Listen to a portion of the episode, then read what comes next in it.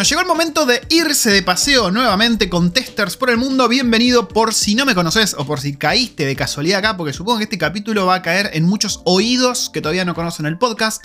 Testers por el mundo es un podcast de la comunidad Free Range Testers, donde hablamos de ingeniería de pruebas, de software, y el podcast en particular es sobre gente que migró de su país a otro país trabajando como tester o bien gente de diversos lugares del mundo que nos cuenta cómo es testing en donde están.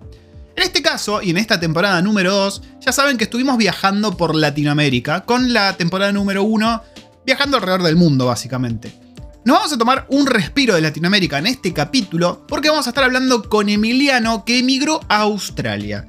Y está muy bueno lo que nos cuenta por un montón de motivos. Primero, él no es un muchacho de 20, 21 años que migró súper joven, está en sus 30.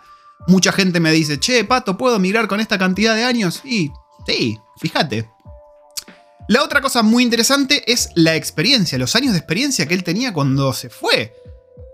Se les va a sorprender. Y de vuelta, hay mucha gente que, piensa, y a veces yo también lo digo, que necesitas 5 años, 8 años. Bueno, para que te sean las cosas fáciles, sí. Pero fíjense si no se puede también con muchísimos menos años, como es el caso de él. Y es también interesante, tercera cosa que es interesante de todo lo que nos contó, porque él encaró por el lado de ir con una working holiday y de ahí medio que enganchó y le tiró el centro y se lo cabeció él mismo para pegar una visa de trabajo. Bueno, al menos ese es el plan. Pero me voy a callar la boca y los voy a dejar con esta entrevista que tuvimos con Emiliano, que está en la ciudad de Melbourne, Australia.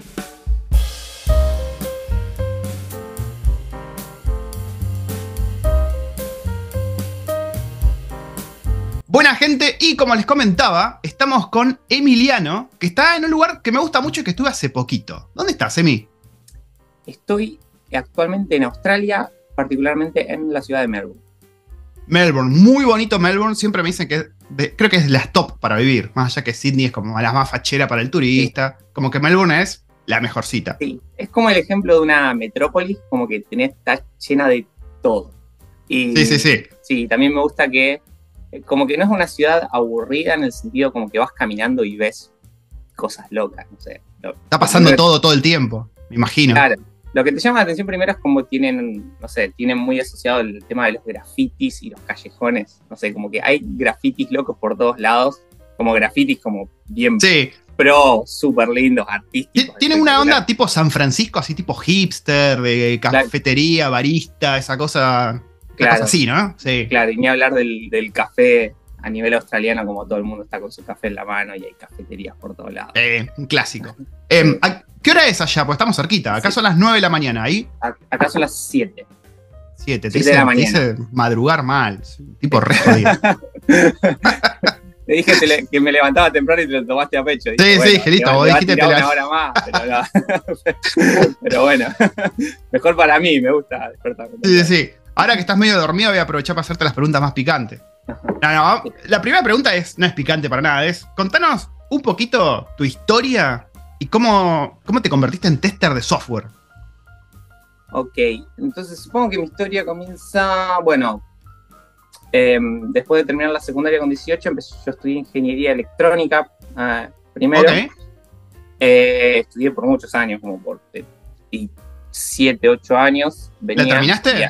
No la terminé, o sea, la tenía en un 70% a la carrera, pero, mm, digamos, decidí cambiar de carrera, o sea, me cambié a ingeniería industrial porque como que más o menos, obviamente cuando inicié la carrera era un pibe, no entendía mucho de mí mismo y después como que en el medio empecé a desarrollar un poco mi personalidad y como que em, no, me, no me llenaba tanto la carrera, entonces como que decidí hacer un cambio em, y me cambié a ingeniería industrial y em, luego de eso, eh, más o menos alrededor del cambio, más o menos se fue, em, fue la época de la pandemia.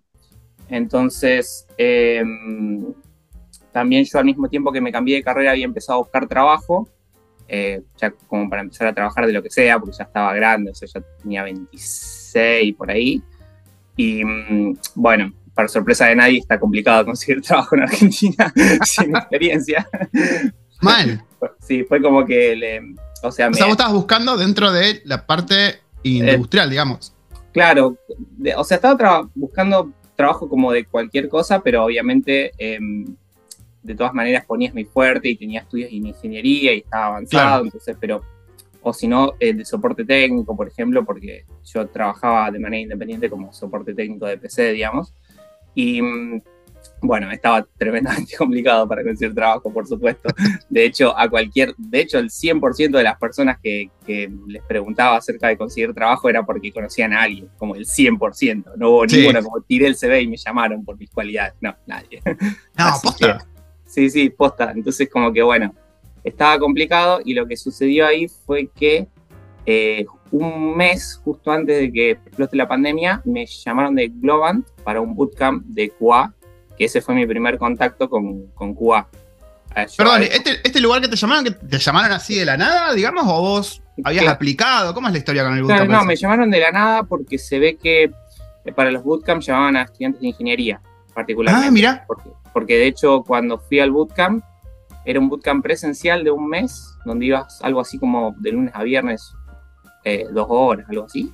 No pagabas, digamos. No, no Ni te pagaban, claro. claro. Claro, no pagabas ni te pagaban. Y claro, todos ahí eran estudiantes de ingeniería. Yo era estudiante de ingeniería eh, industrial en ese momento, había estudiantes de ingeniería química, pero eran todos estudiantes de ingeniería.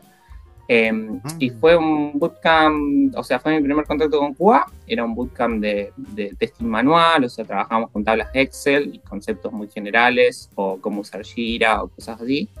Em, y bueno, estuvo bastante bueno. Y bueno, cuando terminó ese bootcamp, ahí explotó la pandemia, todo adentro, todo encerrado. y dije, bueno, está bueno esto de QA, pero bueno, ahora hubo un pequeño cambio en el, universo, así que bueno. Sí, sí, Bueno, ahí em, apenas un par de meses después, bueno, no sé, ahora ya más o menos perdí la noción de las fechas, pero bueno, eh, dentro de la pandemia eh, me llamaron de, para hacer otro bootcamp que era un bootcamp de developer para una empresa de, mi ciudad de Rosario. Yo soy de Rosario, Argentina, y era una empresa local que estaba haciendo bootcamps así en, la pandemia, como bootcamp de seis meses. Sí, y también te llamaron así de la nada, digamos. Claro, y también me llamaron así de la nada. Eh, por estar en esta lista, digamos, de ingenieros, por haber estado participando de la de Globan, o tenés idea por dónde fue que cayó el llamado? Eh, me da curiosidad cómo funciona el mundo de los no, Ahora que lo decís, quizás. invocan. Claro, quizás puede ser que haya eh, visto quizás en LinkedIn o en alguna red social una publicación o algo así, y capaz que yo le mandé medio por arriba un mail. Y ahí me ah, llamaron. O sea, igual los requerimientos eran bastante bajos para el bootcamp. O sea, te pedían, era como inglés era deseable y, te decían que más o menos tengas un background. Pero no, no, no, no, no mucho más no mucho más. Era como que si, estudiaste ingeniería mejor, pero no importa, si sabes inglés mejor, pero no importa. Entonces, como que. Eh, y ese bootcamp era de, bueno, era de developer de seis meses, entonces empecé a estudiar ahí eh, developer, Visual Studio Code, de empezar a codear, y lo bueno que el bootcamp estaba hecho bastante profesional, digamos, se lo tomaban bastante en serio, no, no eran... ¿Cuánto duró este? Este eran de seis meses, Seis meses, una bocha. Sí, una bocha. ¿Qué, horario, por curiosidad, qué horario haces en un bootcamp? En un bootcamp creo que era un horario más, eh, era más cercano a la noche, me parece, tipo, eran como de dos horas, poner entre las seis y las ocho de la, de la noche, digamos. Sí, todos los días de la semana. Eh, no, era, era, ese bootcamp online era como un día a la semana, eh, dos horas, y te daban una tarea semanal o algo ah, elaborado que tenías que presentar la otra semana. Una cosa así, y tenías un seguimiento y tenías una plataforma online y todo bastante bien hecho. Bueno, y ese bootcamp lo hice hasta la mitad porque eh, increíblemente conseguí un trabajo. o sea, allá en Argentina. Sí, allá en Argentina. O sea, me, llamaron de una, de una empresa de, de, soporte técnico. Básicamente trabajaba con. Básicamente trabajaba con la empresa que creaba los software para los GPS de los taxis. O sea, los taxis utilizan un software para ah, GPS y todo eso. Y me contrataron de la empresa que básicamente brindaba este software de GPS a los taxis y a los remises.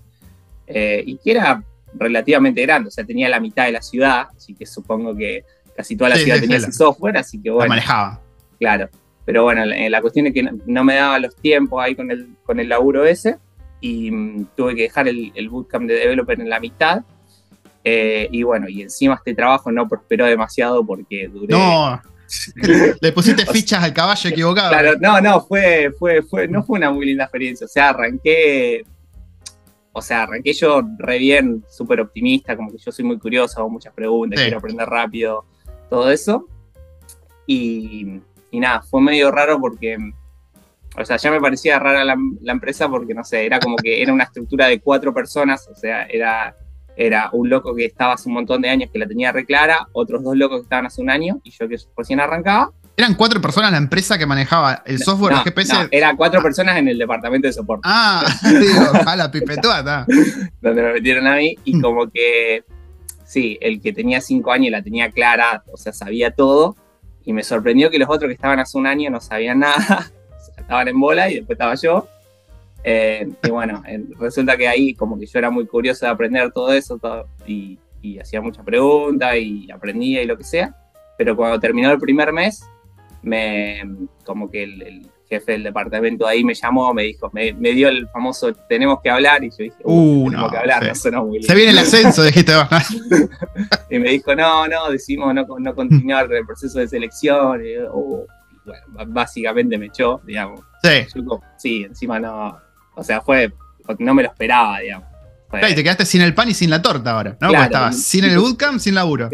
Claro, y estaba sin el bootcamp y sin laburo, pero afortunadamente esta misma empresa que hizo el bootcamp de, de developers, inmediatamente cuando terminó ese bootcamp, arrancó otro de seis meses, pero que era de QA. Y ah, también, claro, y también me llamaron para ese porque se llamaban, más o menos te tenían ahí en, una lista y como que te volvían a llamar y te decían, te, QA, ¿te interesa? ¿Quería hacer este bootcamp? Entonces ahí arranqué el de QA, que lo bueno que también duraba seis meses, estaba hecho en la misma estructura, era bastante profesional en el sentido de cómo se manejaban. Y ahí era un bootcamp de QA Automation, porque eran seis meses, pero te enseñaban como, te enseñaban una base de de developer, manual? Ah, no, era todo automation. Era, por eso, te enseñaban primero como una base de developer, te enseñaban testing manual y después te enseñaban automation. o sea, todo. ok, ok, ok. Sí, como te, decían, bueno, porque para automation van a necesitar codear un poquito. Entonces te enseñaban un poquito de Java, eh, JavaScript em, y sí, JavaScript y cómo usar Visual Studio Code y Git, y después, una vez que te daban esa base, te decían, bueno, esto es el testing, esto es el testing manual, eh, y este es el testing eh, automatizado, y entonces eh, lo que usaban ahí para mm, enseñarte era WebDriver IO. IO, sí, sí, sí. Claro, y nos enseñaban a hacer una, una, automatización bastante simple de, no sé, un formulario, como entras a una página, haces un login y llenas un formulario y lo mandas. Y ese formulario y esa página creo que la habíamos hecho en la... En la, en la anterior. y todo esto también era una, una dos horas por semana, ponele, dos horas por semana, misma, misma estructura, ¿no? Seis meses, online, dos horas por semana, te daban una tarea. Claro. Tenías ahí, bueno, ahí tenías por eso una clase de dos horas central, un día de la semana, y después en esa clase también te daban un proyecto o algo para hacer para la semana que viene. Em, y bueno, la cuestión es que esa fue como mi, mi base de QA. Em, terminé el curso, de hecho, em, claro, yo lo que pensé es que, em, al igual que en el otro bootcamp, que hacen estos bootcamp de tal manera que cuando termina el bootcamp, los que estuvieron en el top de, de, Los ofrecen performance, como que lo ofrecen, le mandan algo. y bueno, y efectivamente así. De hecho, en esta empresa estuve más o menos cerca porque cuando terminé el bootcamp, como un par de semanas después me llamaron y me dijeron una cosa así como que em, me dijeron, mirá, de los, no sé, 80 alumnos que, ponele de los 30 alumnos que quedaron en el final del curso, a los dos primeros dos los, los, metimos directo en la empresa y vos quedaste tercero, me dice, vos quedaste ahí en la línea. Eh, o sea, la empresa, la empresa de la que daba el bootcamp son, es donde metían a la gente, no es que los ofrecían a otras empresas. Okay. Claro, eso, pero a mí lo que me pasó fue eso, que me dijo, a nosotros dos nos metimos directo a nuestra empresa y el tercero, que era yo, me dijeron, bueno, a vos en realidad, como estuviste cerca y todo eso, me, dijeron, me dieron una oferta como que me iban a ofrecer ellos a otra empresa, eh, como terciarizándome. Eh, bueno, eso al final como no prosperó. Eh, o sea, hacían, hacían un arreglo medio, medio bastante cuestionable. eh, que bastante gris, o sea, no voy a nombrar a la empresa, pero como que me dijeron, por ejemplo, Ah. cuando, cuando preparaban el CV, digamos, y se lo Sí. mandaban a otra empresa, primero me dijeron, hacete un CV vos y mandanos a nosotros. Entonces yo hice eso y hice un CV, o sea, muy lindo, todo lo que, muy lindo, o sea, bien preparado, buena foto, lo que sea, y puse mi experiencia de los bootcamp. Ellos me dijeron, eh, bueno, mira, me dijeron, me dieron una oferta bastante gris, que me dijeron, mira, entendemos que la mayor dificultad del mercado en general es ese primer paso de, de no tenés experiencia y siempre te piden como una experiencia. Y me dijeron, Arrancamos mal con eso. claro, y nosotros, me dijeron, nosotros vamos a poner que vos tenés tres años de experiencia en QA y nosotros vamos a avalar esa experiencia. Perdón, ¿cómo? Claro, y me dijeron eso y yo me quedé como... eh, y como que no me gustó para nada. Ok, Como- ok. Claro, enci- encima tres años, una WhatsApp. Tres años, Claro, boludo. claro, sí, sí, sí. que- Interstellar, te fuiste a otro planeta, Claro, porque hiciste la, la sala del tiempo. Claro, yo pensaba como comparativamente poner tres años ahí, o sea, genera una expectativa, o sea, yo en tres años en QA como que voy a estar bastante avanzado con respecto a, a la nada. Entonces, Claro, que- si no quedas como un boludo, digamos, que en tres Claro, años no, no que- hizo la que- plancha. Claro, y entonces yo como me puse a pensar y digo, esto no, no va, o sea, ¿qué pasa si me ponen a cargo de alguien? O sea, va a haber unas expectativas en la empresa donde entre que nada que ver. Claro. Eh, claro, eh, pero bueno, no, no, no fuimos adelante con eso porque no, no me pareció para nada, pero, pero bueno, la cuestión es que después de, de eso, eh, consideré que eh, ya más o menos tenía el bootcamp de Globan, tenía este bootcamp de seis meses y a su vez dije, bueno, necesito poner algo más en el QA para ir, en el CV para ir haciéndolo más, más bonito y entonces bueno, fui a la clásica de arrancar con UTest, que lo ves ahí eh, uno cuando empieza a, a averiguar, dije, bueno, UTest, uno puede entrar ahí. Eh, y entonces arranqué con UTest. Eh, no hice tantos test por el hecho de que... La competencia es durísima en UTEST. Sí, ¿Cómo, la- cómo hiciste esa- para, para meterte? Claro, lo que pasa con UTest es que una vez que lo examiné dije, bueno, UTest como que le tenés que dar, para empezar a ganar algo apreciable, como que probablemente le tengas que dedicar un año solamente a romper la barrera inicial de toda la, la Sí. competencia que tenía ahí entrada. Entonces yo dije, bueno, en realidad lo hago más por el hecho de poder ponerlo en el CV y, y meterme un poco en testing en algunas herramientas y, y nada más. O sea, no, no importa tanto, no, no voy a vivir de UTest porque Claro, está sí, sí, sí. Aparte pedía mucho, en lo que respecta a hardware, pedía mucho Apple, iPhone, iOS, que no tenía, así que usaba Android y entonces estaba bastante limitado.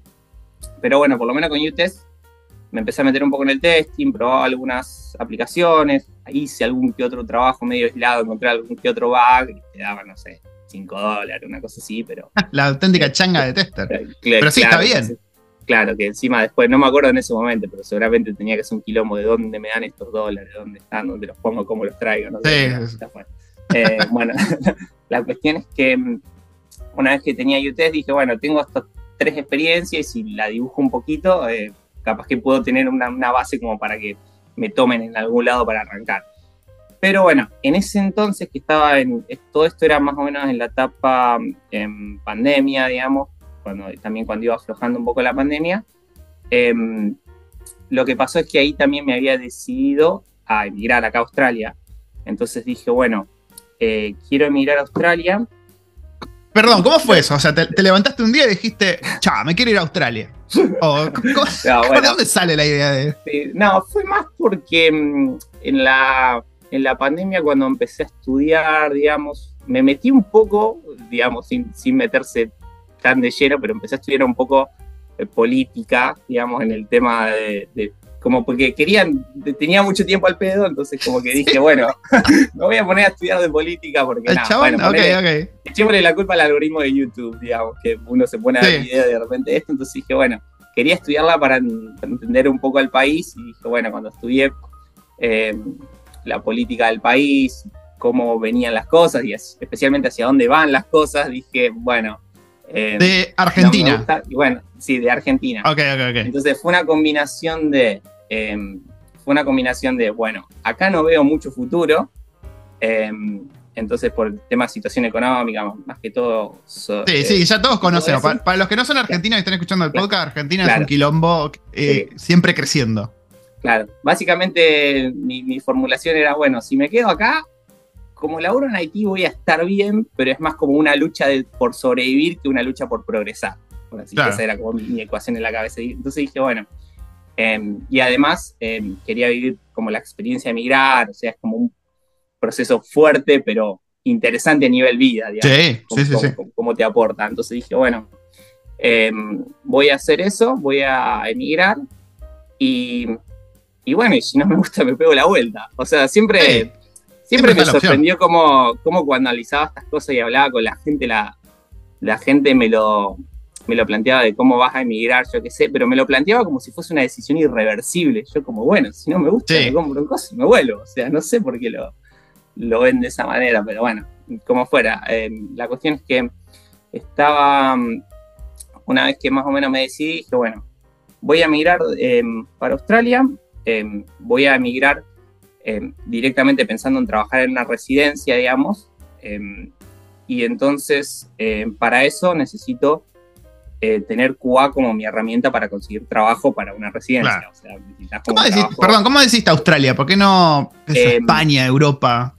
Claro, eh, primero cuando decidí, digamos, cuando hice la investigación vi que los mejores eh, países para migrar, quería investigar lo que, el que fuera el mejor país, eh, considerando todos los factores. Entonces como mm. que sí, bueno, en Europa, España tenés la facilidad capaz de que hablar en español, pero yo particularmente el inglés me gusta, de hecho quería mejorarlo, aunque ya lo tengo bastante avanzado, como que me gusta el inglés, entonces dije, bueno, la verdad que incluso español versus inglés, preferiría emigrar a un país donde se habla inglés, simplemente para mejorar el idioma. Y, y, a su vez, cuando estudias em, así eh, países para emigrar, eh, digamos, si estudias la totalidad de los países y la totalidad de los factores, en general los más populares suelen ser Canadá y Australia, por, por cuestiones de tienen un elevado salario y un buen nivel en general de todo. Entonces decidí no cagarme de frío, básicamente. decidí la playa y los canguros sobre la nieve y la montaña.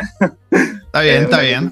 Y dije, bueno, y aparte de la cuestión es que había ya, eh, ya había una comunidad latina y argentina bastante grande que había emigrado a Australia, digamos, porque venían con esto de las Working Holiday sobre todo. Em, en general, cuando te podés estudiar de, para emigrar, la opción Work and Holiday está por todos lados. Entonces, como que había una gran comunidad que ya había venido acá, entonces dije, bueno, me voy a ir por Australia porque, bueno, me, decido por, por, eso, no sé. Eh, y entonces como que ahí dije, bueno, empecé un plan de decir, bueno, este plan fue, em, fue como a dos años, dos años y medio. O sea, cuando estaba la pandemia dije, bueno, planeo más o menos eh, viajar a Australia cerca del 2022 pero necesito, yo dije, ¿cuánto es la experiencia de QA que necesito mínima como para que me tomen? O sea, como que la mínima. Obviamente yo dije, lo ideal para emigrar sería tener entre 5 y 8 años y ser un senior en tu carrera, pero bueno, no, no estaba en esa posición y dije, bueno, ¿cuánto es lo mínimo, mínimo, mínimo que me pueden tomar? Y yo digo, bueno, probablemente siendo, si puedo llegar a ser un semi-senior en, en QA manual y si puedo dibujar dos años de experiencia. Bueno, ya tenías tres años. Sí, sí, estaba, que podían ser avalados. sí, si ponía esos tres años era otra cosa, pero bueno, fuimos por el, camino de la honestidad y dije, bueno, vamos. Em, entonces dije, bueno, necesito conseguir un trabajo en Argentina. Ya tenía, ponele, un año de experiencia medio dibujado entre los, o sea, si pones los bootcamp y, bueno, obviamente los bootcamp como que no cuentan, pero yo dibujaba lindo el CV, de hecho. incluso cuando estás con los CV y lidias con los recursos humanos, la mitad de las veces nunca leen el CV. O sea, siempre que tengo entrevista me preguntan cosas que estaban en el CV o que. un clásico. Una cosa que me daba. como bueno. Uno se calienta en hacer el CV bien lindo. Claro, de hecho, cuando ponía, cuando ponía mis bootcamp en, en, LinkedIn, por ejemplo, los ponía en la sección de donde está el trabajo, digamos. Y mucha gente los confundía y me, lo pensaban como experiencia laboral trabajando en empresas. Yo le digo, no, son bootcamp. Y tenían que leerlo de vuelta para darse cuenta que eran bootcamp. Era como que. Pero bueno, em, la cuestión es que, bueno, afortunadamente en Argentina eh, logré conseguir un trabajo de QA. Y yo dije, bueno, tengo que conseguir un trabajo de QA en Argentina por un año y después de mi. Eh, claro, ya fuera U-Test, un laburo oficial. Claro, ya era un laburo oficial. Entonces, eh, ese sí lo conseguí por mérito propio. Puse mi CV, o sea, de nuevo, eh, hice un CV lindo, o sea, yo siempre intento como maximizar todos los factores, de hecho, cuando hice el CV dije, bueno, dije, uh, quizás una de mis ventajas que tengo el inglés avanzado, así que voy a hacer el CV derecho todo en inglés. En inglés. Claro, todo en inglés. Eh, o sea, es un consejo, me parece básico para una persona que sabe inglés y está buscando en Haití, como hacerlo todo en inglés y poder. Y después eh, también lo que hice fue, eh, también a un amigo le gustaba la fotografía y yo dije, bueno, vení, sacame fotos así bien profesionales. Foto ahí tomando mate, mirando al sudeste. claro. Codeando este. Claro, claro, tal cual.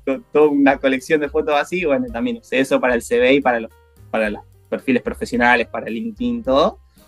Em, bueno, y ahí empecé a tirar CV para todos lados y me llamaron de una empresa de Buenos Aires, donde fue una combinación de suerte porque en realidad em, cuando tiré los CV, me llamaron de esta empresa de Buenos Aires y me llamaron para trabajar remoto y me dijeron que yo iba a trabajar remoto como una excepción, o sea, como que era el único. yo dije, okay. oh, mirá, qué interesante.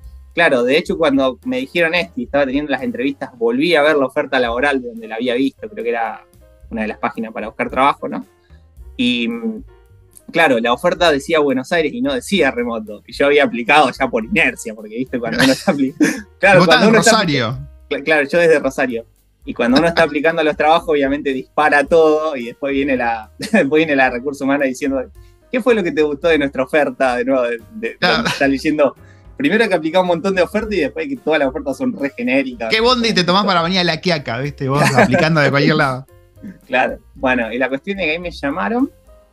Eh, bueno, tuve, obviamente viajé a Buenos Aires, firmé el contrato, me dieron el equipo, volví a Rosario y ahí arranqué a trabajar remoto y bueno, en una empresa de em, una empresa en Argentina que estaba lanzando una empresa de apuestas deportivas, básicamente. Eh, tenían, una, tenían una web donde vos entrabas y hacía apuestas deportivas a fútbol, tenis, lo que fuere. Mm. Y también tenían como una sección de, casino con, con, máquinas de casino, las máquinas de casino online. Timba, full. Claro, timba full. O sea, vos ponía plata y jugaba y timba, timba. Y se iba la plata, se iba por un agujero. claro. Eh, pero bueno, yo era, nosotros éramos, éramos los encargados de, testear las aplicaciones. Eh, claro, me río que justo me acordé de eso de la, timba y testear las aplicaciones, que teníamos que testear los juegos de vez en cuando. Y la mina decía, eh, yo estaba, yo tenía un, mi compañero de Cuba testeaba los juegos, entonces testeaba los juegos como yo, entonces vos tenías que hacer la apuesta mínima como testeaba los juegos, como para, no sé, em, digamos, no, incluso cuando la, plata que vos, tus créditos eran ficticios. Era ficticia. claro, la, plata que había en la, cuando estábamos testeando en producción, pero, ¿Cómo que, testeaban en producción? Claro, ahora que lo pienso, no era una gran práctica testear en producción, pero bueno, la, la, empresa era un poco desestructurada, pero bueno, era medio raro ese cierto. Entonces, todas las mañanas hacíamos una pruebita de cómo entrar en producción y, tirar un par de meter... resulta que Resulta que mi compañero entró a probar a producción un tiro y ganó el jackpot. Ganó como 100 mil ganó como 100 mil pesos, no sé, una cosa así. Fue como, uy, no, no, te querés matar. Claro, 100 mil ficticio, Tomás, para vos. Claro. O sea, eran 100 mil, pero claro, su plata era ficticia, pero era como la de producción. Él estaba testeando en producción, entonces era como que, bueno, dijo, uh, tiene un problemón, pero bueno, después no pasó nada. Pero ahora, ahora, que lo pienso, ahora que lo pienso, sí, estábamos testeando en producción, era bastante raro. Pero, ¿Y cuánto tiempo estuviste en la empresa esta de, Timba? Claro, la empresa esta de, Timba estuve, uh, o sea, mi plan era estar al menos un año, porque era, tenía, que, poner un año serio en una empresa para ponerlo en el CV. Eh, terminé estando unos, eh, sí, un poco más, estuve 14 meses, estuve de, sí, o sea, renuncié en septiembre del año pasado y había arrancado, sí, ponerle, ponerle 13 meses, una cosa así.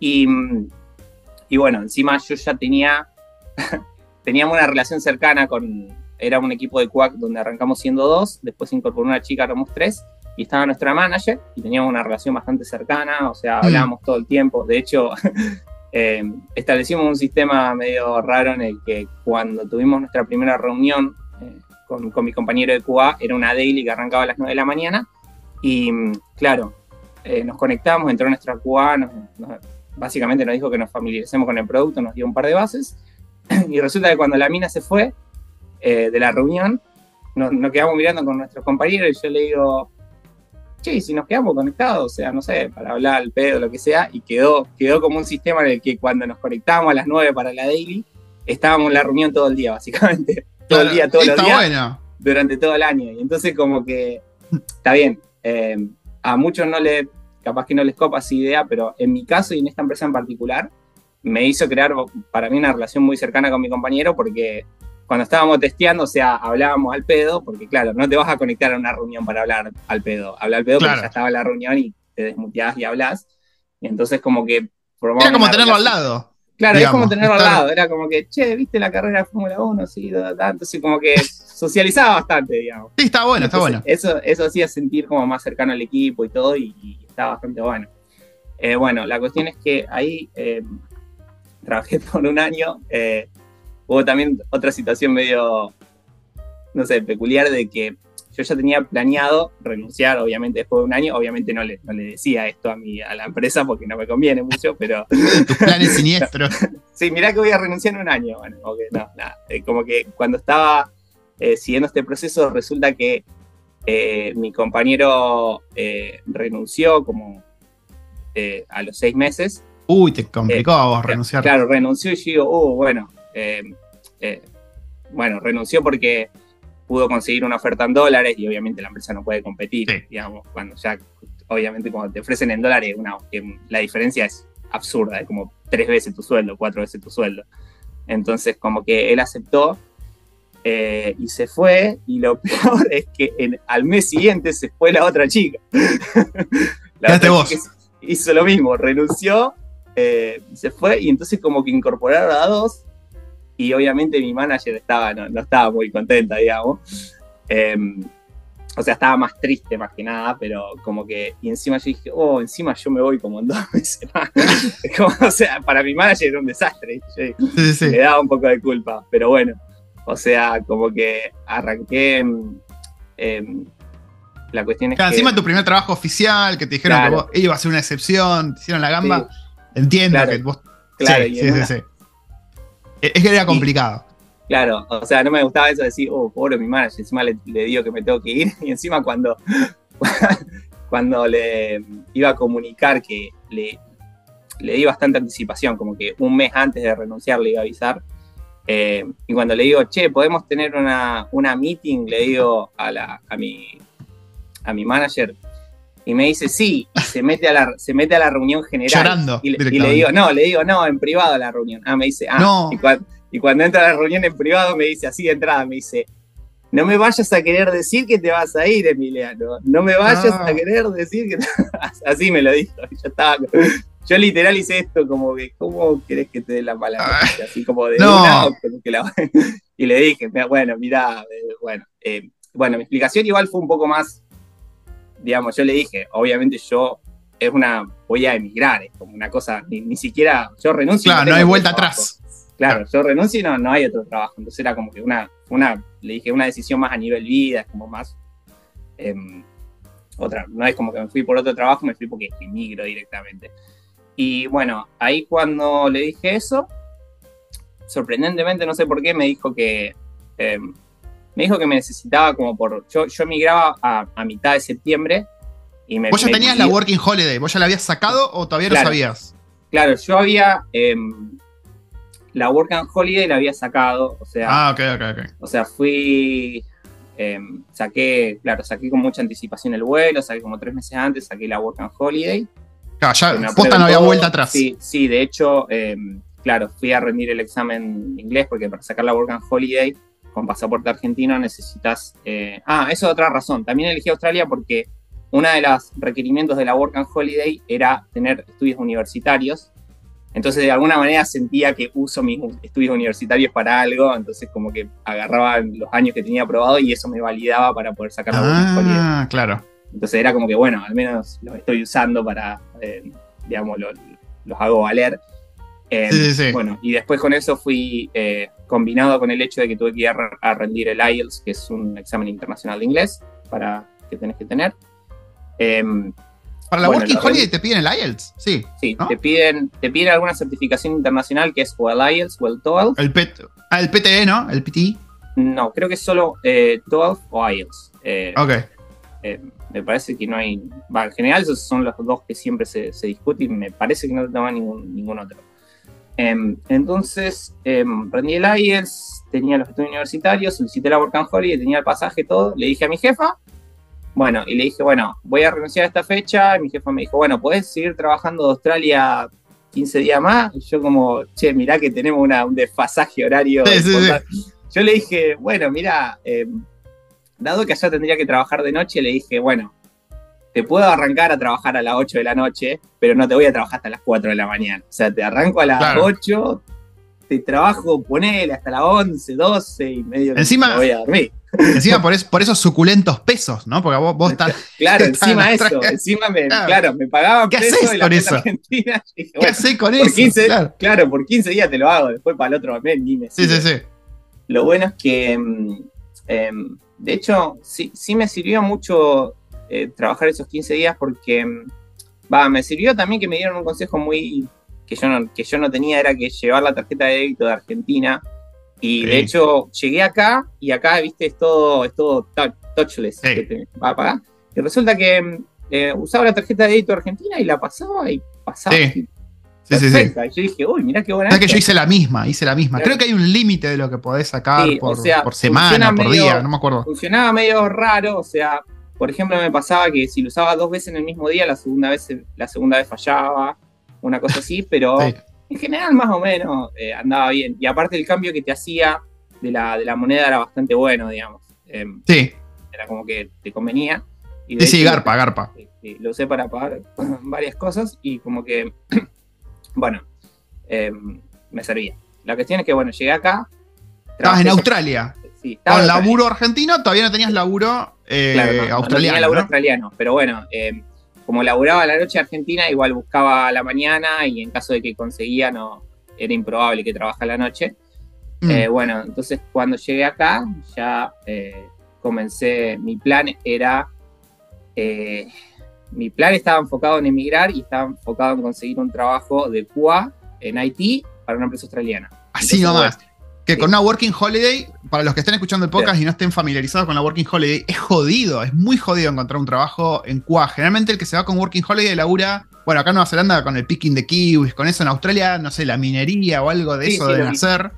Eh, es muy jodido. ¿Cómo, cómo, ¿Cómo manejaste esa transición? Porque vos siempre tuviste la idea de laburo en Haití. Claro, sí. Yo sabía que era, ya de entrada sabía que era difícil con la Work and Holiday, pero em, yo dije, bueno, ¿cómo, ¿cómo maximizo mis probabilidades? Yo dije, bueno, para maximizar mis probabilidades lo que tengo que hacer es, em, la Work and Holiday tiene un sistema donde vos podés extender la visa, o sea, vos podés, te dan al principio, te dan un año, pero vos si Mm. haces trabajos específicos durante determinada cantidad de tiempo, puedes extender otro año y puedes extender hasta tres en total. Yo por mi edad me daba, me daba para hacer una sola extensión, o sea, eh, entonces, porque yo vine acá con 30. Entonces, eh, cuando vine acá, comencé a trabajar en un trabajo para extender la visa, que yo vine no a Melbourne, originalmente vine a la ciudad de Perth, y Perth tiene enfrente una isla que se llama Rondes Island, que vos vas en ferry, un ferry de media hora. Sí. Eh, resulta que esa isla eh, cuenta como una zona remota y si vos trabajabas ahí de, eh, o en construcción o en los locales de ahí, básicamente te servía para extender. Entonces, bueno, llegué acá. De hecho, me dijo un chico en el hostel que se podía extender ahí. Y yo dije, bueno, vamos, tiramos CD, tomamos el ferry, vamos a la isla y visitamos. Bueno, resulta que yo no tenía mucha idea de los precios acá y resulta que el ferry salía, me salía casi 100 dólares. Y después cuando A la pipetoa. Después cuando empecé a entender un poco de los nombres, eso como que che, esto es re caro. Sí, sí, Para sí. ir a, para ir a tirar CD así muy, muy por arriba es bastante caro. Pero bueno, afortunadamente tiramos CD. Eh, de hecho, yo también había calculado de que, o sea, no fue casualidad que venga en septiembre porque vine justamente previo al inicio del verano, o sea, vine previo a la, al inicio de la temporada alta. Era justo la etapa donde estaban con- contratando gente, entonces como que me contrataron al toque. Porque, Sí, bueno, Y para, quiero hacer una pausa táctica. Gente, presten mucha atención a lo que dice Emi, porque Emi lo dice así riéndose y súper casual, pero el chabón planeó todo. Yo lo que estoy notando de, cómo contás y, todo lo que hiciste es que planificaste al detalle cada paso. Y fíjate si no garpa. Ahora sí, después de esa pausa táctica, gente, anoten, sigan. Claro, de, nuevo, yo como que calculo todo, entonces yo digo, maximizar probabilidades es lo que tengo en, la, en mi cabeza. Entonces como que dije, bueno, eh, voy en, en esta etapa del año donde seguramente me van a tomar porque van a tomar gente para previo a la temporada alta, y fue así, o sea, de hecho fuimos con un amigo a tirar el CV, tiramos el CV los dos, nos llamaron a los dos, y, resulta que mi amigo no pudo, eh, no, no pudo tomar el trabajo porque de hecho había una crisis de, crisis de alojamiento en Australia, porque todo el mundo estaba yendo a Australia, mm. y, y, como que si vos, la mayoría de la gente estaba en hoteles y reservaba eh, por tiempo, por short term, digamos, reservaba por un par de días, pero cada vez se hacía más difícil renovar y mi amigo tuvo que, tuvo que aceptar una oferta que le ofrecía alojamiento en, en, bueno, en una zona remota muy, muy lejos, básicamente. zona remota de Australia a veces jodido, te digo. Sí, era como, me ofrecieron un trabajo de cocina acá en una cocina que queda en el medio de la nada. Bueno. Medio del desierto australiano. Claro. Eh, bueno, y él lo tomó y yo pude tomar, eh, yo pude tomar acá el, el trabajo, pude tomar el trabajo de tal manera de vivir en Perth y ir a la isla, porque bueno, yo había resolvido lo del alojamiento porque... Resuelto, se te está yendo el español. Resuelto, perdón. Me pasa, Resuelto me pasa. lo del alojamiento porque de nuevo, yo más o menos establecí un sistema para prevenir ese escenario. Era como que eh, inmediatamente cuando empecé a escuchar que empezaba a haber algún problema de alojamiento, empezaba a reservar con mucha anticipación en lugares donde se podía cancelar eh, gratis. Por ejemplo, la aplicación de Booking te permite mucho reservar y que puedas cancelar, entonces como que tenía el alojamiento resuelto como un mes y medio adelantado y si conseguía otra cosa más estable, cancelaba. Cancelabas, claro. Claro, entonces como que eso me protegió bastante contra la crisis de alojamiento. Y bueno, la cuestión es que arranqué este trabajo y yo dije, bueno, ahora hago los cinco meses eh, para tener la extensión de la visa y ahí, y ahí vamos de lleno con, con Cuba. Y en eso, perdón, esos cinco meses, vos estás trabajando otra cosa que nada que ver con Cuba, con Haití. ¿Cómo usaste esos cinco meses para seguir capacitándote, para mantenerte afilado? ¿O fueron cinco meses de viva la joda australiana? ah, no, lo que usé esos cinco meses fue más que nada. Em, bueno, fue una combinación de, bueno, vamos a intentar aportar por el lado de QA y en el lado de, de QA lo que hice más fue eh, entrar a LinkedIn, eh, intentar más o menos conocer la industria, las ofertas y sobre todo lo que hacía fue agregar a todo recluter australiano que se me ocurra y a todo recluter australiano que se me ocurra le mandaba un mensajito. Le mandaba un mensajito y le decía, che, ¿me podés dar un poco de feedback acerca de mi CV? ¿Qué te parece a vos? ¿Se podría meter o no meter? Y hacía eso, básicamente le escribía a los recluiters, le decía, che, ¿te respondían? Sí, me respondían, eran bastante piolas. Eh, lo que noté mucho con los CV es que la mayoría me respondían contrario, primero había que entender ciertas generalidades de todos los trabajos, de los CVs con respecto a todos los trabajos en Australia, que es que, por ejemplo, no pongas la foto, no pongas la, la nacionalidad. Bueno, eso es algo que salta rápido cuando buscas CV australiano, que son como ciertas generalidades. Y a su vez, me llamó la atención de que te decían o sea, tenían una tendencia a que lo hagas re largo, como poné todo, poné un desplayate, contrario a que en Argentina de hacerlo, tratar de que entre una página que esté conciso y sí. sabe mucho, poné todo. No, acá era lo contrario, como poné todo. Poné, Escribí todo, la historia de tu vida. Sí, chamullá, poné lo que se te cante, no sé, pero una cosa así, y dije, bueno, me llamó la atención, pero bueno, puse, intenté hacerlo lo más largo posible, en la menor cantidad de páginas posible, pero bueno, quedó una cosa linda igual. Eh, bueno, y ahí como que fui preparando mi CV en esos cinco meses y a su vez lo usé más para eh, familiarizarme con la experiencia migratoria en sí, conocer cómo funcionan, no sé, los sistemas de transporte, los bancos, todo eso.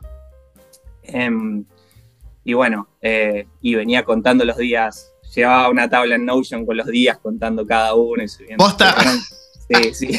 tenía, tenía la 0 de, no, 0 de 80, 1 de, 80, 2 de 80, y así. así que bueno, Hice, laburé esos meses, finalmente llegué a los 80 días, yo dije, ah, listo, ahora me pueden echar, ahora le puedo contestar a los managers si me hablan mal. ahí extendiste la visa, ¿no? Claro, y ahí extendí la visa y yo dije, bueno, ahora tengo un año y medio de visa, así que empieza la parte interesante que es em, como, ahora sí empiezo a aplicar como bien derecho. El, el endgame.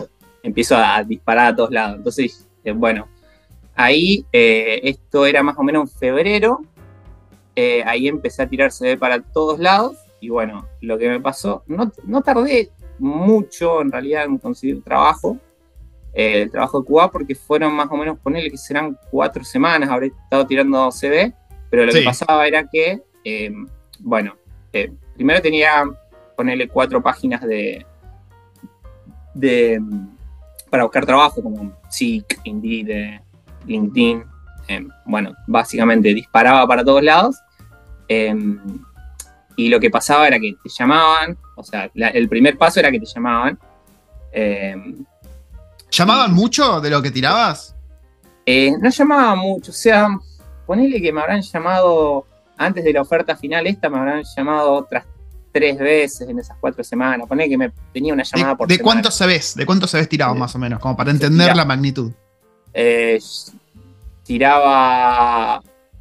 Básicamente tiraba absolutamente a todas las ofertas de todas las páginas. persistencia, gente, persistencia, ok, bien. Claro, era como que, bueno, era revisar las ofertas, deprimirte un poco porque siempre te piden.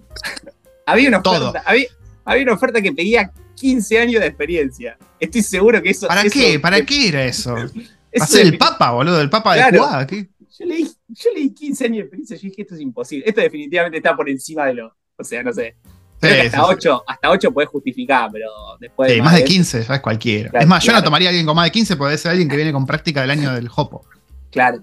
Y mm, bueno, eh, lo que pasaba era que me llamaban y en general la primera pregunta era, era la situación de tu visa. Y vos le decías le decía a Work and y bla, sí, te pateaban. Era como, no, estamos es un clásico. más permanente. De hecho, también, otra entrevista me decía, también, eso también me molestaba, que me llamaron y le decía, no, tengo Work and Holiday. Entonces, eh, como le decía eso y, como que era información que más o menos se veía en mi CV y era como que, bueno, me preparé para esta entrevista y bueno, o sea, me hace perder el tiempo porque no leí el CV. No, le dije eso, pero como que me llamaba la atención que no le ¿Vos ponías en el CV que estás con una Working Holiday? ¿Ponías que estabas necesitando un sponsor o cómo era que hacías entender en el CV eso? No, en realidad creo que en el CV no estoy, o sea, ponía... Eh, Sí, ponía que había llegado. Uno, uno, si leía el CV, notaba que había llegado había llegado a Australia, era un inmigrante, entonces como que era deducible que no tenía una, residencia permanente. Pero me, mm. parece que no puse Work and Holiday, pero era como que. O sea, está bien, tenía que leerlo un poco más, tenía que hacer un poco de razonamiento aparte de leerlo, pero como que se Sí, igual es un arma de doble filo, a ver. Si no lo pones, lográs que te llamen y, y medio que tirás, te tirás el lance. Si lo pones, por ahí lo que más te arriesgas es que no te llamen ni el loro porque dicen, listo, Work and Holiday, chao. Claro, yo ahora, ahora con el diario del lunes, digamos, me parece que es mejor no ponerlo porque lo que me pasó a mí fue que, eh, bueno, le decía Work and Holiday y me, pateaban. Entonces resulta que este empresa que me contrató no me había preguntado eso al principio y como que había entrado, de entrada había tenido la entrevista. Era como que eh, no me acuerdo si hubo una llamada, no, sí, hubo una llamada antes, pero como que no, no me habían preguntado sobre la visa y me habían dicho, bueno, podés tener una entrevista con los managers tal día, y le digo, sí, genial. Y bueno, tuvimos una, una, encima tuve suerte de que me. Siempre las entrevistas eran los días que no laburaba. No sé, era como que tenía esa suerte de como que tengo la entrevista día y justo ese día no laburaba. Pues genial, vamos.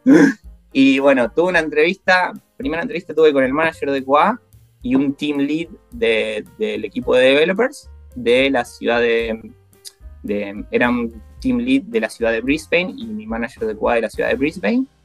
Tuvo la entrevista, me llamó la atención de que la entrevista, primero que era re larga, o sea, fue una entrevista de una hora entera. y, sí, tenía una estructura medio curiosa en el sentido de que ambas entrevistas, esta y la siguiente, me preguntaban mucho de tal manera de como queriendo que hable mal de mi anterior empresa. Así, era como que siempre, ¿Eh?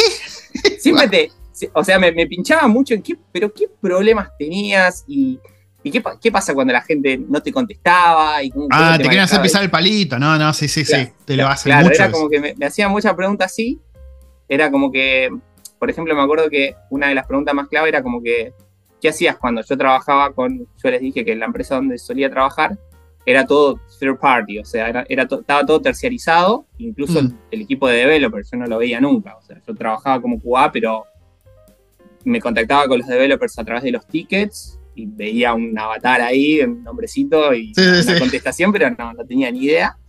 Y le digo, bueno, le dije, lamentablemente mi anterior empresa, los developers, digamos que no, no eran muy eficientes, digamos, tendían a, a trabar los tickets, vamos a decirlo así. Em, pero bueno, lo que yo le decía, lo que pasaba en esa situación es que como tenía una relación cercana con mi manager, lo escalaba al manager y le decía, y en general el manager se metía al ticket y metía presión, por así decirlo. Y, y, me dijeron, bueno, acá no vas a tener eh, quizás esa posibilidad, me decían, era como que, ¿qué pasa si, si entras en un ticket y no te contesta el developer y le, le insistís y no te contesta en el ticket? O sea, ¿cómo lo resolvés? Me decían. Y yo le dije, bueno, si no lo puedo escalar con mi manager, supongo que tendremos algún canal de comunicación, le escribiré a la, persona para preguntarle qué le pasa, porque es una persona y puede tener problemas y, bueno, me gustaría entender. La respuesta diplomática, muy bien, muy bien. Digo, es un ser humano, podría capaz que le pasa algo en la vida, entonces como que le escribiría como para entenderlo y, tener esa información y, comprenderlo mejor. Y parecía que esa era la pregunta, porque después, después de que le contesté eso, como que se relajó y dijo, ah, ah entonces vos buscarías. Claro, Tal cual, les gusta la diplomacia. Sí, sí, sí, la jugaste muy bien, la jugaste muy bien. Claro, dijo, ah, entonces vos buscarías entenderlo. Y yo le digo, y sí, o sea, no. O sea, justamente, no le dije eso, pero no, no le dije, o sea, lo que pensé es como, no lo voy a cagar puteando ni mandar a la mierda, pero no sabía cómo decir eso en inglés, así como que no lo dije, pero como que, claro. Te jugó a favor. claro, lo, trato como un humano.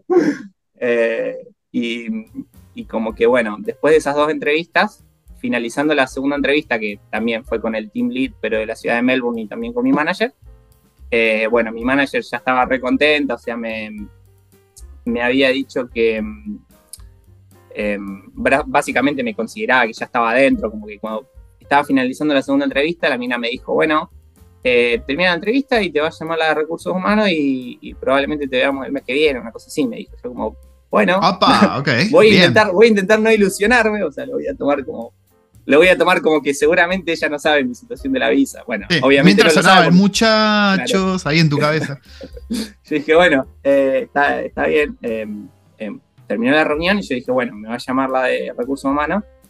Me llamó la de recursos humanos eh, dos días después y ya estaba, ya estaba en la última etapa, o sea, ya ahí le tenía que decir lo de la visa, no me lo habían preguntado, pero tenía, que, o sea, ya estaba ahí. Y cuando me llamó la de recursos humanos, eh, no sé, me hizo un par de preguntas generales, pero yo dije, bueno, acá es el momento, me tengo que mandar, y yo dije, bueno, ¿cómo le digo? Entonces, bueno, básicamente se lo dije como, le dije, eh, una, una, particularidad, me gustaría preguntar acerca de tu empresa, si en el futuro es capaz de, de, proporcionarme una visa de sponsorship 482, en el futuro no la necesito actualmente.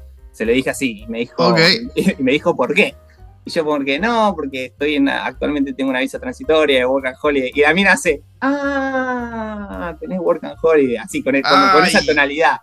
Y me dice, ah, bueno, no, no, no éramos, no sabíamos esta información, em, te vuelvo a llamar en un par de días. Así, ah, como que así me dijo.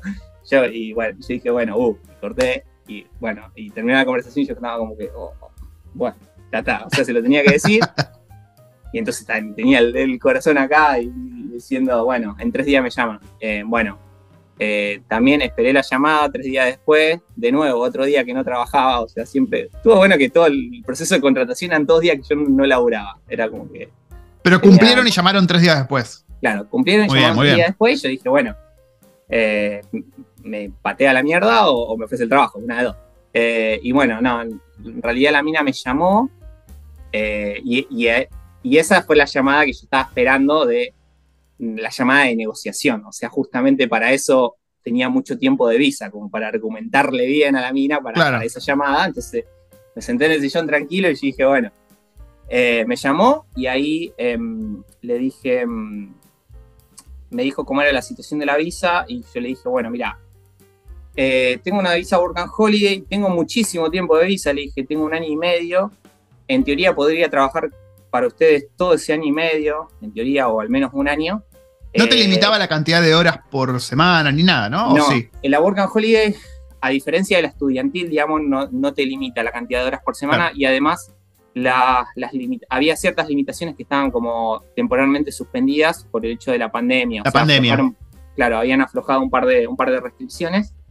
Em, y entonces a la mina le dije, em, entiendo que, básicamente le di una conversación donde le dije, entiendo su punto de vista de que particularmente no le gustan personas como yo, pero le dije, déjame dejarte bastante en claro que estoy acá para quedarme, estoy trabajando de esto hace, hace un montón de tiempo, estoy dispuesto a hacer eh, ciertos sacrificios, porque le dije como que, por ejemplo, si me tengo que relocalizar, yo, yo aplicaba a ofertas de CUA en todo el país, yo dije, estoy dispuesto a relocalizarme, me pago yo todo lo, los costos de transporte o, lo que fuera, el, costo de, de, relocalizarme, me arreglo yo. Em, pero bueno, mi idea es hacer todo lo mejor posible para ustedes, para hacerle más fácil el proceso de contratación. Por eso me gustaría que, em, en el caso de tomarme, pueden probarme durante un año antes de ofrecerme la sponsorship, de tal manera que sea menos, menos riesgoso para ustedes. Entonces, em, como que la mina escuchó todo esto, a su vez le tuve que explicar cómo funcionaba la visa, digamos. Cosa que, bueno, en esa conversación no me molestó mucho, pero como que una vez que ya te dije la visa que tengo, yo suponía que ya se iba a poner a investigar. O sea, le tuve que explicar muchas cosas de la visa yo reiteradas veces. Eh, entonces, como que bueno, terminó esa conversación, la mina me dijo, bueno, lo voy a, em, lo vamos a pensar, lo vamos a evaluar. Em, y bueno, terminó eso, se ve que ahí fue con los managers, para mí que los managers dijeron, este lo tenemos que meter porque, no sé, eh, como que pusieron para mi lado diciendo, métanlo. Bien, porque les gustaste la entrevista, seguro. Claro, seguramente como que caí en la entrevista. Em, y bueno, y ahí me llamó finalmente como tres días después, me hizo, lo primero que hizo fue como que, pero no tenés ninguna limitación de la visa, no, le expliqué por, oh, quinta, otra vez. Le, expliqué por quinta vez lo que ya le había explicado, y me dicen, em, bueno, eh, y me dijo, bueno, eh, ah, ah, todo esto en ese, en ese interín me había me había preguntado lo de la oferta, el, saldo, ¿cómo era? El salario pretendido, donde de nuevo, siempre buscando videos en YouTube de cuál es la mejor respuesta, entonces ahí usé tu, ahí usé uno de tus informes, informes del mercado australiano, y me recibió porque dije, bueno, tengo una, una, argumentación objetiva, dije, bueno, en base a mis años de experiencia, en base a este reporte del mercado, me gustaría pedir por acá porque es una es un sueldo acorde a una investigación de mercado, lo que sea, y como que eso como que tenía una justificación. Obviamente le pedís un poquito por encima de eso porque ya te va a contestar un poquito por debajo. O sea, por lo que le digas seguramente te va a decir un poquito por debajo y va a ser así. Eh, bueno, y la cuestión es que después de esa última llamada me ofreció un poquito menos de lo que le había pedido, era lo esperable, pero bueno, me hice como el que pensaba, porque claramente mucho margen de negociación no tenía. para, para que yo te respondo. Sí. claro, fue como, bueno, dale, seguimos. Eh, y le dije, bueno, le dije, bueno, acepto el coso, vamos a seguir para adelante, acepto la oferta, seguimos para adelante. Y ahí le dije, bueno, y ahí la mina me dijo, bueno, era, era reflexible con el tema de cuándo arrancar y todo eso. Y le dije, bueno, voy a averiguar para vuelos, pero bueno, estaba en Perth en ese momento. Le dije, en dos semanas me estoy sacando un vuelo a, a Melbourne, eh, renuncio en el medio y bueno, arranco tal día. Eh, así que bueno, fue así, digamos, pegué el vuelo para Melbourne, eh, firmé el contrato, claro, fui para la empresa, firmé el contrato, me llevé, me llevé una linda sorpresa en el contrato de que se ve que es el estándar australiano para trabajo de oficina que acá te dan las vacaciones, son como un mes entero, una cosa así. Sí. Porque yo dije, bueno, las vacaciones como creo que en, Argentina lo regular son 15 días y vos te vas ganando los otros. Sí, un mes, acá son, en Nueva Zelanda son 5 semanas que te dan.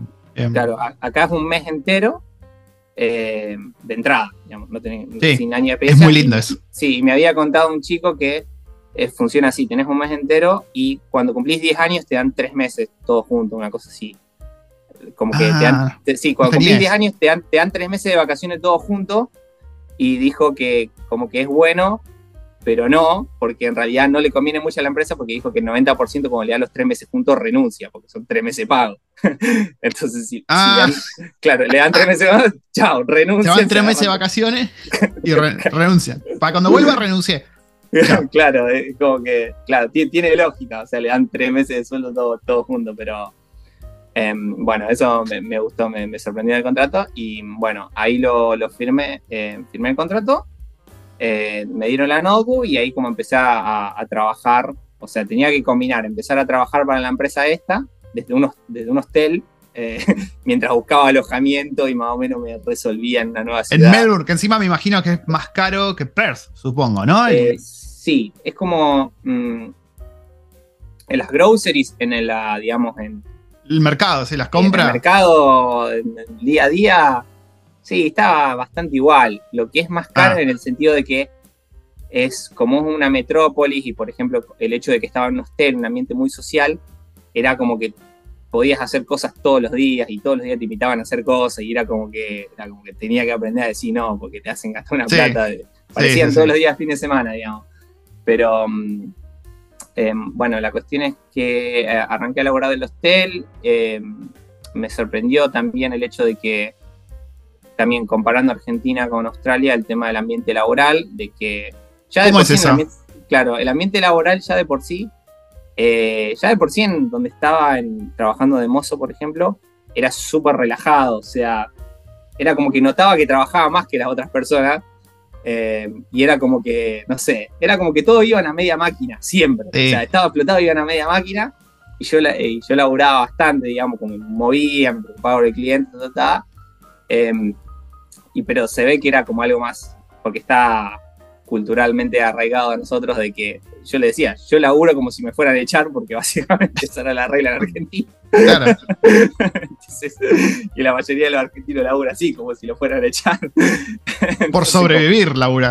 Claro, entonces como que matar a morir. Bastante, eh, pero igual, claro, notabas que como que llegaba a laburar y todo lo demás como que laburaban menos y eso como que creaba una inercia como para abajo. Es muy, muy onda playa, ¿viste? Muy claro, para, qué me esfuerzo tanto? Como que, no sé, esto tan re tranquilo, re mancho. Bueno, y después me voy al ambiente de Haití, de que el ambiente de Haití de por sí es más relajado y encima acá era como que súper extra.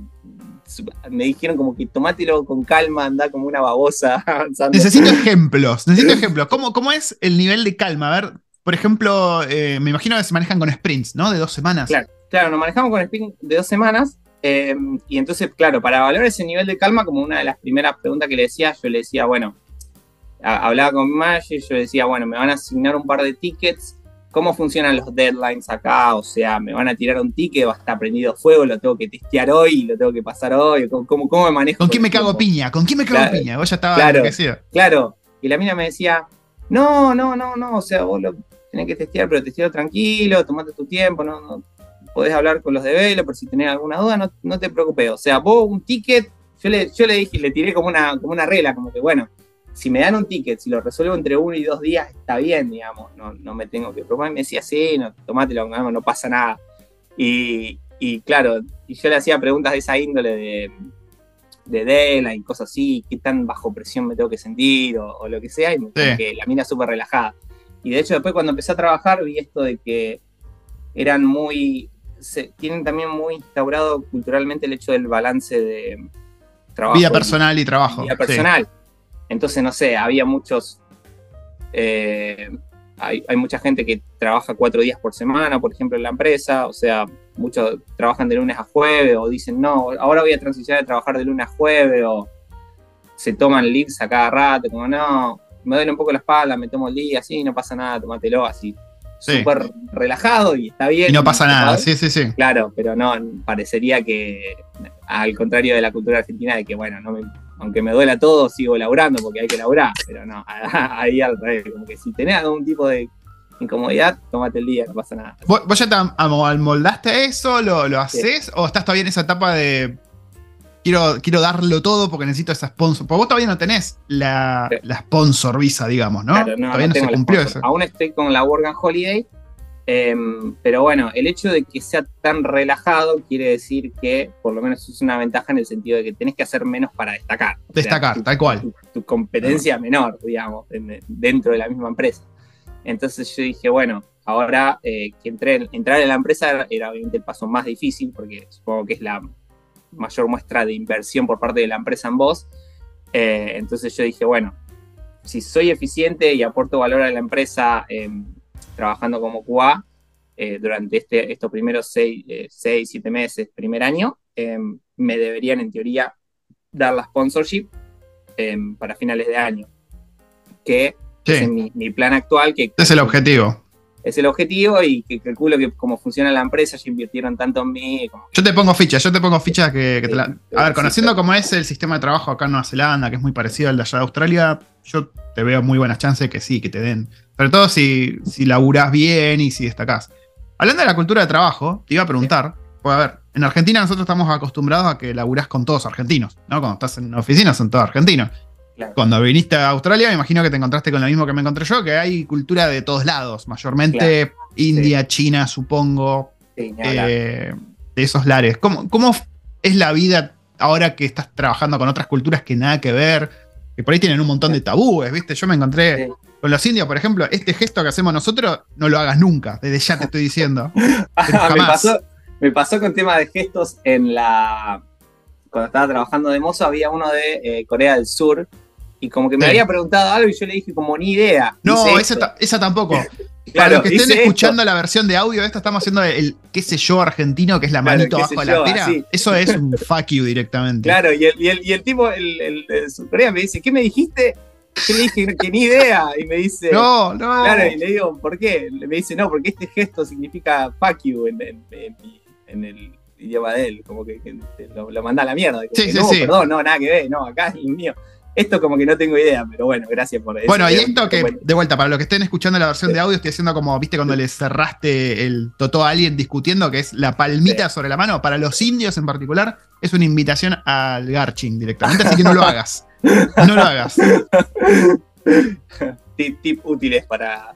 Sí, sí, sí, muy, muy útil. ¿Y cómo, fue entonces encontrarte con toda esa mezcolanza? Claro, me pasó que. Eh, sí, había por eso eso me sorprendió de que una vez que miré acá era todo internacional. O sea, en Argentina eran todo argentino, por todos lados. Y acá es como que ni de cerca. O sea, en Perth me pasó que había muchos más como locales australianos, mucho más personas locales, mucho más australianos australianos, que bueno, tienen, tienen un inglés no muy, no muy, no muy friendly, un inglés no, no, no, muy bonito. Y bueno, cuando me mudé acá a Melbourne, Melbourne era como la capital de, de los inmigrantes, digamos, está, es como que hasta es difícil encontrar un australiano de por sí. Y lo que pasa acá es que particularmente en Melbourne, no sé si en Australia, pero más o menos hablando de fracciones, como que un tercio tiene que ser asiático, más o menos. Como que asiático, es por todos lados. O sea, tenés un tercio asiático y ponele, no sé, indio podrán ser un cuarto y un quinto, pero no sé, eran, está muy variado. Y en mi equipo de trabajo en particular, em, bueno, yo estoy trabajando en la ciudad de Melbourne, soy el único QA acá, mi equipo está todo en la ciudad de Brisbane, y yo trabajo con, eh, ponerle son, creo que son cinco developers o seis, donde tenés un chino, que es el, team lead, el manager de todo el equipo. Después hay otra china, que es una developer también. Eh, hay dos australianos, que también son developers. Y después hay otro chico que es de Venezuela y uno que es de Bolivia. Ah, mira, qué bizarro. bizarro encontrarte. Es raro encontrarte bolivianos eh, en, estos ambientes. Hace poco entrevisté a un chico boliviano que estaba en. No me acuerdo si en Bruselas, ¿dónde? Pero sí, es raro, es raro. Claro, y el, chico, claro, el chico este boliviano estaba hace como 10 años y como que estaba con visa, de, vino a estudiar hace 10 años.